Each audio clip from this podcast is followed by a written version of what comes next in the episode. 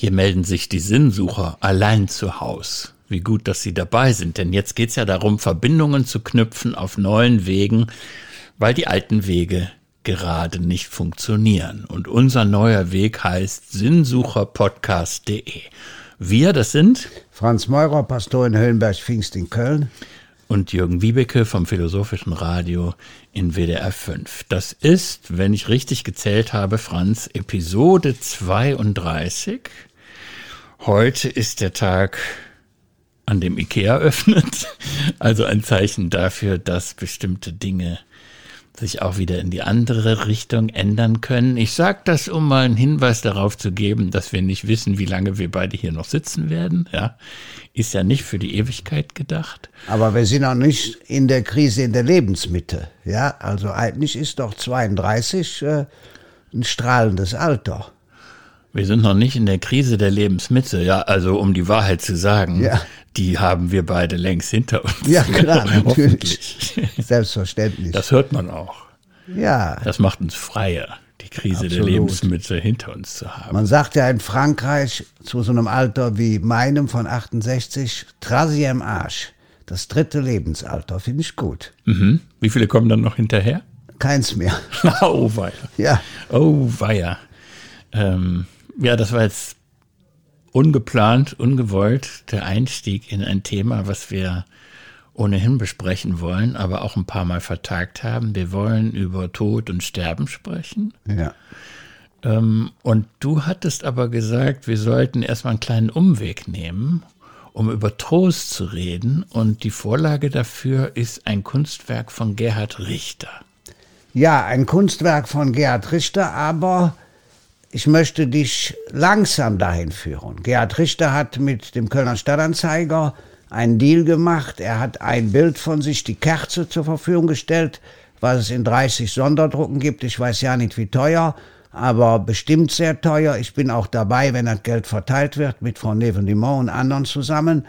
Aber ich möchte als drittes Bild dieses Bild zeigen. Ich zeige dir zuerst mal ein Bild, das mein Freund Hans-Ulrich Wiese den du ja schon erwähnt hast. Du hast sein Buch Kasamstas Existenz vorgestellt. Ja, genau. Er hat in Lepoli, das ist ein kleiner Ort in Burgund, durch ein Loch in der Wand der Kapelle eine Aufnahme gemacht. Und in der Kapelle in Lepoli hängt ein stark verwitterter Christus am Kreuz mit einer Dornenkrone und es ist unglaublich das Licht innen strahlt golden, die Dornenkrone sieht wie die Krone eines Siegers aus. Und zuerst mal hat für den, der jetzt kein Christ ist, ja, mhm. oder der nicht sich anrühren lässt, dieses nur eine fotografisch interessante Bedeutung. Er hat, er hat ein Loch gefunden in der Mauer und durch dieses Loch hindurch fotografiert. Ich muss mal gucken, weil ich jetzt äh, meine Brille nicht aufhabe. Ja, vor dir liegt auch eins. Ach so, ja gut, weil wir haben ja unseren Sicherheitsabstand ja, und von zwei du Meter. konfrontierst dich mit, mich mit einem Bild, was ich noch nie Pass gesehen auf, ich habe. werde dir das jetzt zuwerfen. Hier. Ah nee, du kommst bis dran. Genau. Ich habe dich extra damit konfrontiert, ohne dass du es gesehen hast, weil ich muss es ja so erklären, dass es dein Interesse findet. Ja, und ich sag mal, was sofort interessiert, nur dass man dann eben auch als Podcast-Hörer nochmal eine Vorstellung davon hat.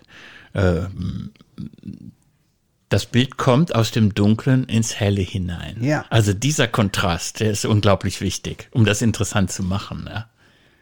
Ja, und es ist genau das, um es mal klar zu sagen, was wir hier machen. Tod heißt ja medizinisch Exitus, neue Wege. Und dieses Bild saugt einen hinein in den Raum. Ja. Und selbst wenn man jetzt nicht gläubig ist, wenn man nie was von Jesus gehört hat, ist dieses Bild unglaublich interessant. Man meint nämlich, da wären Scheinwerfer, die sich auf dieses Kreuz und an den Christus hinrichten. Nein, es ist nur die Sonne, sonst nichts. Hm.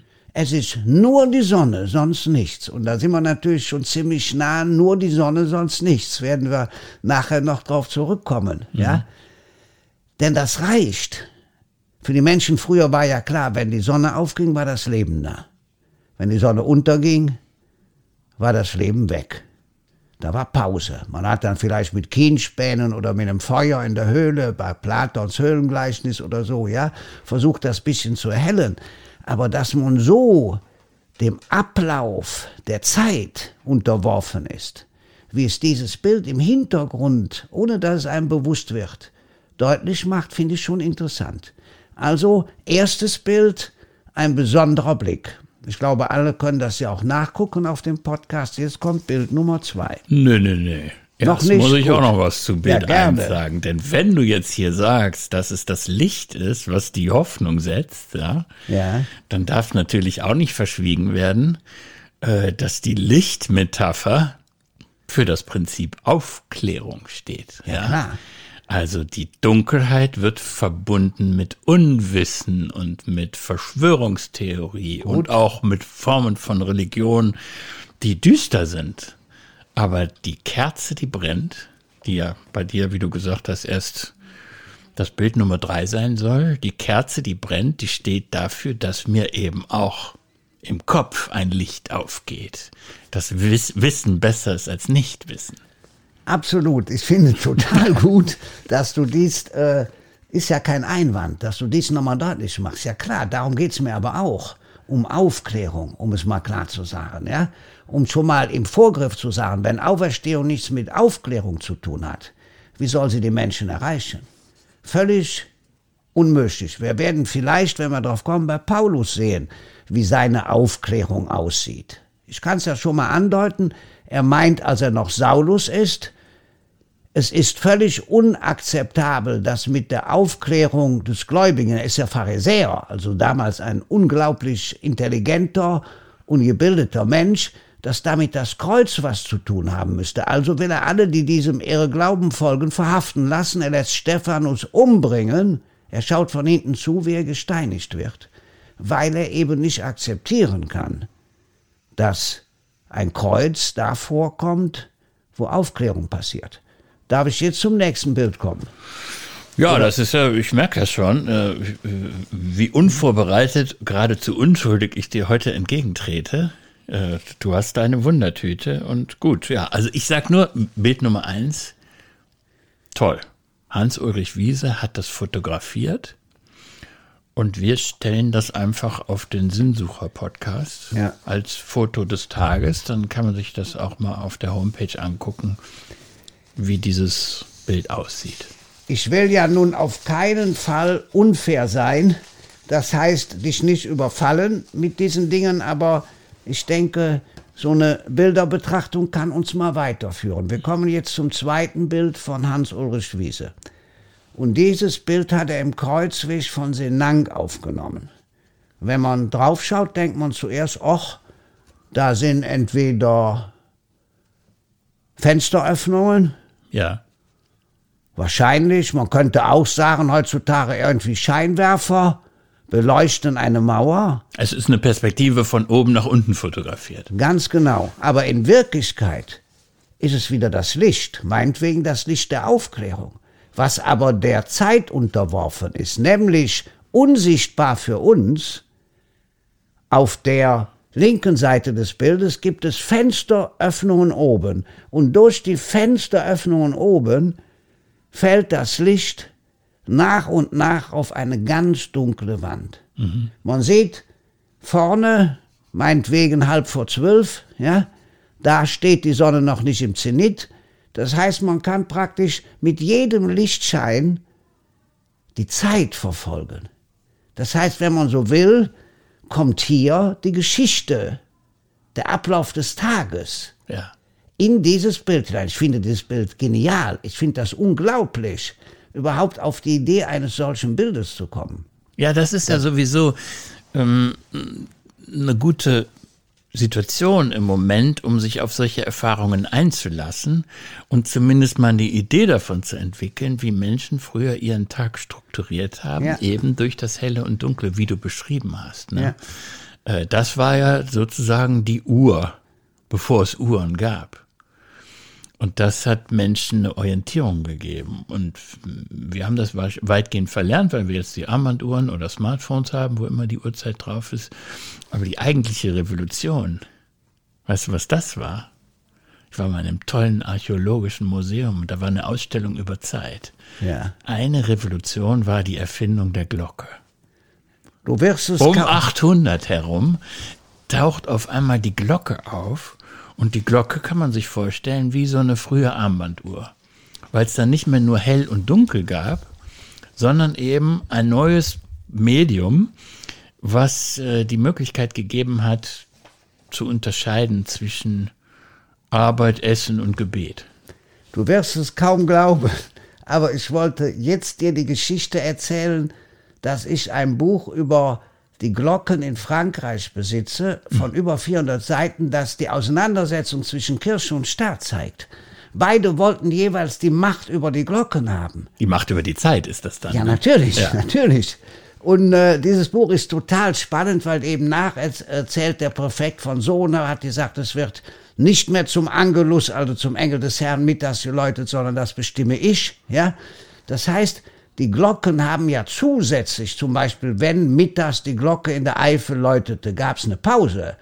Dann wurde Brotzeit gemacht. Ja, wurde sogar der Engel des Herrn gebetet. Ja, ich kenne übrigens sogar eine Firma hier, wo die Menschen beten, bevor sie arbeiten. Ja, und das gibt es alles noch, äh, um den Zusammenhalt, aber auch ja den Respekt vor der Pause deutlich zu machen. Ich kann dir auch Also mal die Glocke äh, gerät ganz schnell in Widerspruch zu den Erfordernissen von äh, effektiver Zeitbewirtschaftung im Kapitalismus. Ja, vielleicht habe ich die Geschichte schon erzählt. Ich erzähle sie ganz kurz. Wir haben Glockenläuten eingestellt hier in Höhenberg. Warum? Ich war drei Wochen hier als Pastor. Vor 28 Jahren rief mich ein Mann an. Ich wohne im Hochhaus gegenüber. Hochhaus ist höher als die Kirche. Ich habe eine Diskothek. Ich komme morgens um fünf nach Haus. Um sechs Uhr läutet ihre Glocke. Ich werde wahnsinnig. Ja. Habe ich natürlich gesagt, die Glocke hat zum letzten Mal die Leute. Tatsächlich. Ja, natürlich, man muss von den Menschen her denken. Damals war ja die Glocke die Armbanduhr. Und wenn wir jetzt läuten, zum Beispiel, sollen ja jeden Tag eine Viertelstunde läuten um 19.30 Uhr. Läuten wir hier natürlich kürzer. Also äh, ist das ein äh, Symbol in Corona-Zeiten? Ja, ein 19 Uhr? Symbol in Corona-Zeiten sollen die katholischen Kirchen läuten. Ostern haben ja die evangelischen und katholischen die Leute tagsüber. Aber wir sollen jeden Abend läuten, ist ja auch in Ordnung. Wir läuten aber natürlich kürzer. Es geht nicht, wenn ein Hochhaus gegenüber ist, da eine Viertelstunde zu läuten. Den Leuten fallen ja die Tassen aus dem Schrank. Ja, Ja. ja um 21 Uhr, allerdings im Hochhaus hört sich super an, klatschen die in die Hände. Und weil eben Hochhaus ist, kriegen das viele mit. Ne? So, zurück zu dem Bild. Nur, dass wir das für mich sortiert kriegen. Ja. Wir sind beim Bild Nummer zwei. Ja. Aber das ist für dich sozusagen die, die, äh, die Ouvertüre, um über Trost zu sprechen. Ich blicke gerade nicht durch, wohin unsere Folge 32 tendiert. Ja, die tendiert zu dem dritten Bild. Ich wollte dich ja nur hinführen, was Bilder machen können, was auch Fotografien machen können. Wir haben ja zuerst mal zwei Fotografien gesehen. Und wir sehen jetzt ein Bild von Gerhard Richter, das von einer Fotografie abgemalt worden ist. Jetzt kommt das Motiv mit der Kerze, mit der Ja. brennenden Kerze. Die brennende Kerze.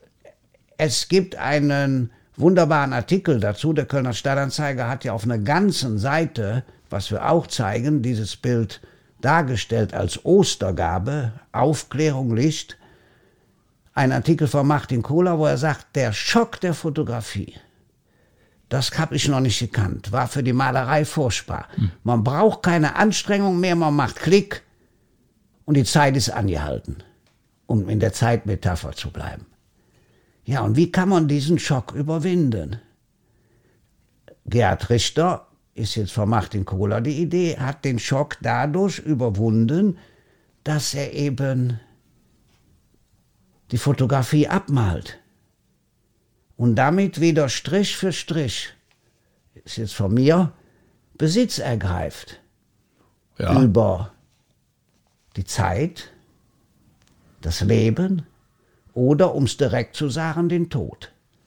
Denn wenn man dieses Bild sieht, und das wurde bisher noch nirgends berichtet, dann finde ich am interessantesten, es ist eine Serie von 22 Bildern. Auf jeden Fall über 20, ich meine 22. Ein Bild 12.000, äh, Entschuldigung, ein Bild 12 Millionen Euro, ja, aber das besagt nichts. Am letzten, beim letzten Bild liegt links ein Totenkopf. Das heißt, damit ist das Thema der Serie für mich klar. Es geht um Leben und Tod, es geht um Hell und Dunkel, es geht um Licht und Finsternis. Es geht um das, was uns bedroht und das Licht der Kerze, die sich selbst verzehrt. Also das sind jetzt die Dinge, die mir in den Sinn kommen. Mhm. Und? Wobei, also äh, du, du gehst, du steuerst auf unser Thema zu, aber ja. jetzt stehe ich mal auf der Bremse. Ja, gern. Ähm, wenn man die Frage stellt, warum tut Gerhard Richter das? Also wenn doch die, wenn doch der Fotograf imstande ist, eigentlich all das abzubilden, was Gerhard Richter als Maler dann auch probiert, ja? Oberflächlich betrachtet ist der Gegenstand der Darstellung der gleiche wie bei einem Fotografen. Warum geht er also den Umweg über die Fotografie? Warum muss er, ähm, ja, fast, wir, wir sprechen ja gerade über Zeit, ja? ja. Warum entschleunigt er den Prozess der Auseinandersetzung mit einer brennenden Kerze? Der, äh, ich glaube ja sowieso, dass es ein bisschen an die Berufsehre von Fotografen geht, wie du das jetzt beschrieben hast. Ja. Als ob die einmal so Klick machen. Nein, nein. Ich habe das einmal ähm, bei einer Reise erlebt, äh, an der Seite einer Fotografin zu sein. Die hat den ganzen Tag immer mit ihrer Kamera verbracht und irgendwann ist mir klar geworden, wir schauen auf die gleiche Welt mit ganz anderen Augen. Sie, sie schaut anders, weil es der Blick durch die Linse ist.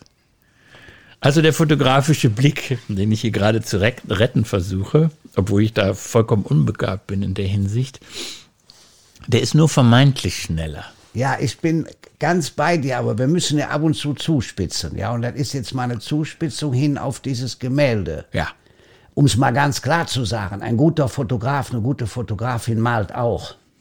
Ja, weil es ist dann inszeniert. Genau. Sie hält auch nicht nur den Augenblick fest. Ich sag mal, was äh, Martin Kohler sagt, weil das hat mich sehr bewegt. Er sagt, dieses Malen ist eine vergebliche letzte Geste, um die Vergeblichkeit festzuhalten. Mhm. Und das finde ich, also auf die Idee wäre ich nicht gekommen. Ich kann ja jetzt mal sagen, was es mit mir macht. Für mich ist es ein mildes Licht. Es ist, um es mal klar zu sagen, ein tröstliches Licht. Es gibt auch ein Bild, nicht dieses, wo man äh, Kerzenwachs runterlaufen sieht. Ja. An der Kerze. Das heißt, die verzehrt sich. Dieses Licht, ja, wird aufhören, wenn die Kerze zu Ende ist. Die Kerze sind doch wir. Wir ja. verzehren uns selber. Ja, natürlich. Ich will ja auf Trost hin. Ja? Genau. So, aber zum Beispiel, um jetzt mal ein Beispiel zu bringen. Wir haben ja ein ewiges Licht, wo das Allerheiligste, also die Hostie, aufbewahrt wird in der Kirche. Das brennt wirklich ewig, aber jeden Samstag kommt ein älterer Herr mit dem Fahrrad und stellt eine neue auf. Da ist dessen Dienst, um deutlich zu machen, mein Leben geht weiter. Okay, finde ich unglaublich, ja. Der strahlt dabei. Hm. Wenn er dieses neue Licht ist, natürlich ein Öllicht, aber das brennt mehr als sieben Tage. Also wenn man nach sieben Tagen Neues tut, geht es weiter. Nochmal hier. Und das ist natürlich äh, profan betrachtet ein kleiner Trick, ne? Um Ewigkeit vorzutäuschen. Ja, natürlich ist der absolute Trick. Ist aber kein Fake, weil es offen ist, weil jeder weiß, worum es geht.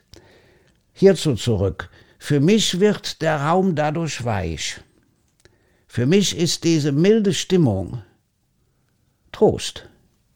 Das heißt, ich bring's mal ganz auf den Punkt, dieses Bild, wenn man es, und ich habe es ja schon oft bei Beerdigungen auch eingesetzt, ja, macht deutlich durch die schwarze Wand, die ja. auch bedrohlich ist. Der Tod ist schrecklich.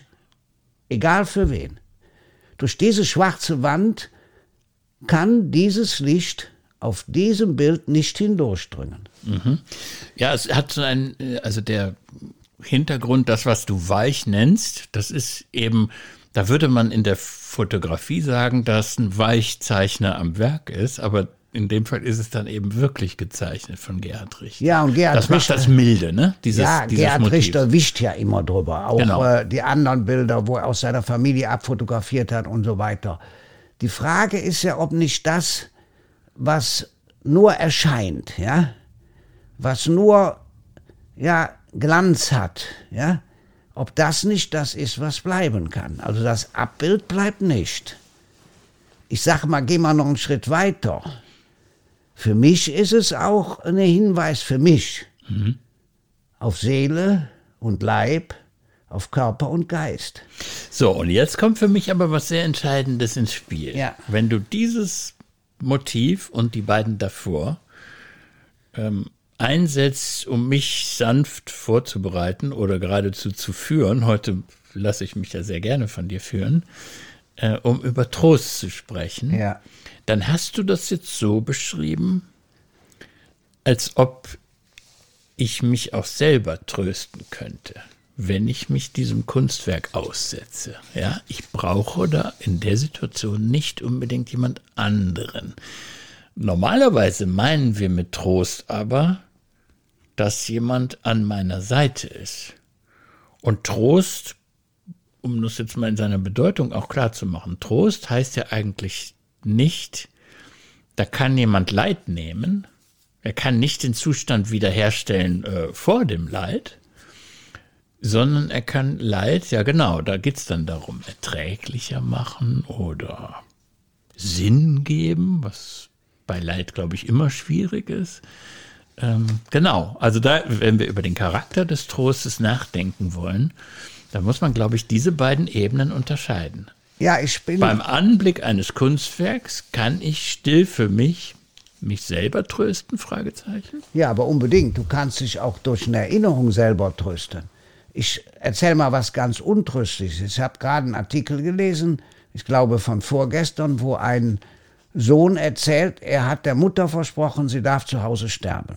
Die musste aber kurz vor dem Tod ins Krankenhaus für irgendwas, mhm. ja, aber nicht zum Sterben, sondern ich weiß nicht mehr was, ja, irgendwas muss gemacht werden, zwei, drei Tage.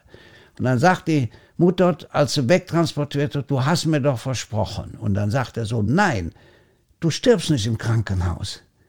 Aber du musst jetzt hin, die müssen, was weiß ich was, auswechseln, ja. ja? Es geht nicht anders, als das auszuwechseln. Oder mal ganz persönlich gesagt, meine Mutter wollte immer sterben. Und die hat nur gesagt, hätte ich mir doch den Herzschrittmacher nicht einsetzen lassen. Weil das Herz machte immer weiter. So.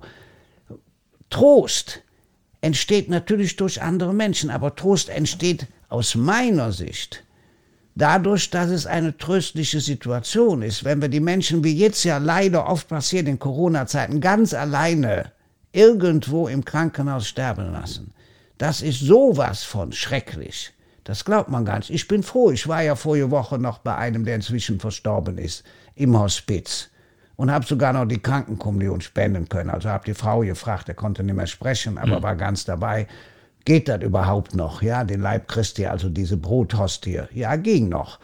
Und äh, wir haben dann auch eine Andacht gemacht, ja, als die Familie versammelt war, mit Abstand natürlich. So, das heißt, etwas zu tun kann trösten, wenn die Situation stimmt. Das beste Beispiel ist für mich das Hospiz. Das ist ja vor 52 Jahren das erste Hospiz von Cicely Saunders in London gegründet worden, als ein Ort, wo Menschen würdig sterben können. Und die Atmosphäre macht alles aus. Ja, da spielt natürlich die Kerze eine große Rolle. Also ich habe auch inzwischen einige Hospize von innen gesehen. Ja. Ähm, viele nutzen die Kerze, um nicht sagen zu müssen, was da gerade passiert ist. Also wenn jemand in einem Zimmer gerade frisch verstorben ist, dann steht die Kerze draußen vor der Tür, die Zimmertür ist zu und man weiß, was sich dort ereignet hat. Wenn man jetzt auf dem Weg ist, jemand anderen trösten zu wollen in einem anderen Zimmer.